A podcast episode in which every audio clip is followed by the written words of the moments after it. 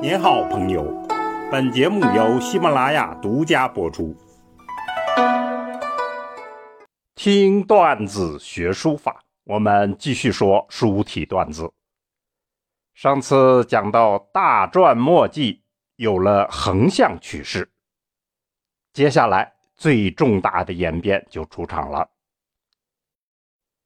大篆变小篆的逻辑。历史的关节点，往往就是书法的关节点。这种时候，书体演变的逻辑最耐人寻味。听我一一道来。我们前二章讲的，在时空上其实是并存的，而说法呢，花开两朵，各表一枝。我们称多彩墨迹的简帛。蒙书这些墨迹有民间气息，那么最终走向了更实用快捷的隶书。我们下面讲隶书的时候再说。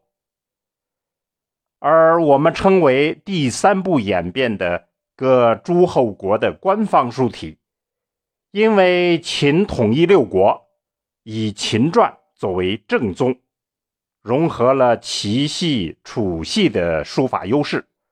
整合而成了符合大秦官方意志的小篆。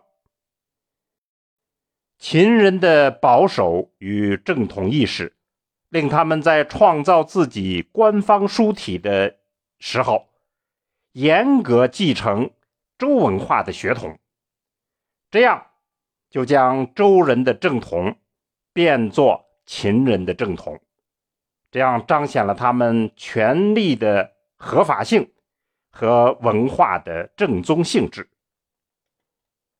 我们前面讲秦系书法的代表作是秦公轨铭文，它方正、大方、圆中寓方，强悍的霸主气息很明显。那么继承这样一个特色，进一步再演变，就出现了石鼓文。我们在。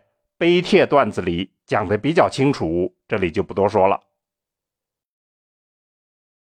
从书体演变的角度来看，秦公轨传承的经文特征在这里就得以延续，而且更加规范严整，线条更成熟，横平竖直，字体稍显长方。端严凝重，与所写的诗文呢、石鼓的造型等等，都是浑然一体。这就成就了遒劲、雄浑、凝重的书风。那么，这幅经典之作被称为是书家第一法则，是非常有道理的。与此相近，还有祖楚文。这是战国后期秦楚争霸，秦王祈求天神保佑秦国，诅咒楚国。这是配合大型的仪式而留下来的刻石作品。北宋时候发现的时候是三块，根据所起神的名字而分别命名。这个的书风与石鼓文基本相同。更近于后来的小篆。祖楚文的书法审美特征可以概括为：自然中流露出用笔的率意，结体的七策多变，又造成了奇绝诡秘的气息。而接下来，小篆就出场了。小篆的产生直接原因是政府行为。秦统一以后，实行车同轨、书同文。丞相李斯在咒书的基础上简化而创造了秦小篆。那么这就涉及到一个重要的概念——咒书。传统的解释呢，是周宣王时候的太史咒编了一部供学童识字的书《史咒篇》。但是后来呢，产生了完全不同的解读。我们前面讲过，这儿就不多说了。小篆的特点可以概括为进一步的符号化，削弱象形特征，字的笔画、轮廓、结构都定型了。我们前面讲到说，李斯的小篆神态呢，就仿佛是一群大秦贵族。泰山刻石，也称李斯碑。可以作为李斯小篆的代表。这是一幅泰山顶上的摩崖石刻，早已经毁掉了，只留了一些残片在山下的岱庙里。虽然只是很小的一些残片，字迹模糊，那么依旧可以体会到唐代张怀灌的评价：所谓“画如铁石，字若飞动”。您能在这里依稀看到天下第一相李斯在人生巅峰时期的风采神色。此外，还有类似的义山碑、琅琊碑等等。传说李斯论用笔法的时候讲到：“应望腾势，游鱼得水，景山星云。”那么这些在作为大秦国家形象的书法中间都可以欣赏得到。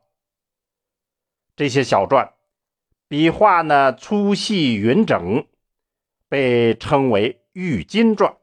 玉金就是筷子，就是仿佛筷子一般严谨、修长、有序。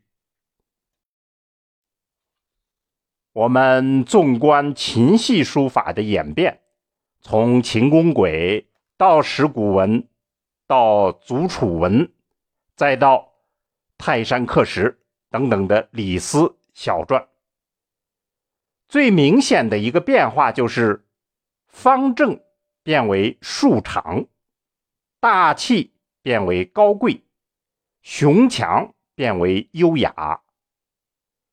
为什么会这样演变呢？大秦的身份在变，从周的一个诸侯国变成了要吞并六国的强秦，最终又成为天下一统的大秦。这就是我们所说的大篆变小篆的逻辑。最后，我们再放宽眼界看一下。仅就官方正规的书体来看，篆书也是丰富多彩的，尤其是赋予时代精神。学术界经常按时代来称呼，譬如夏篆。可惜的是呢，目前还没有明确的物证。周篆就是金文，石鼓文呢可算作过渡体。那么秦篆就是小篆，时代精神、国家个性全都集中在这些篆书的风格上，这就是我们中国书法超级的魅力。好，听段子学书法，我们下次再见。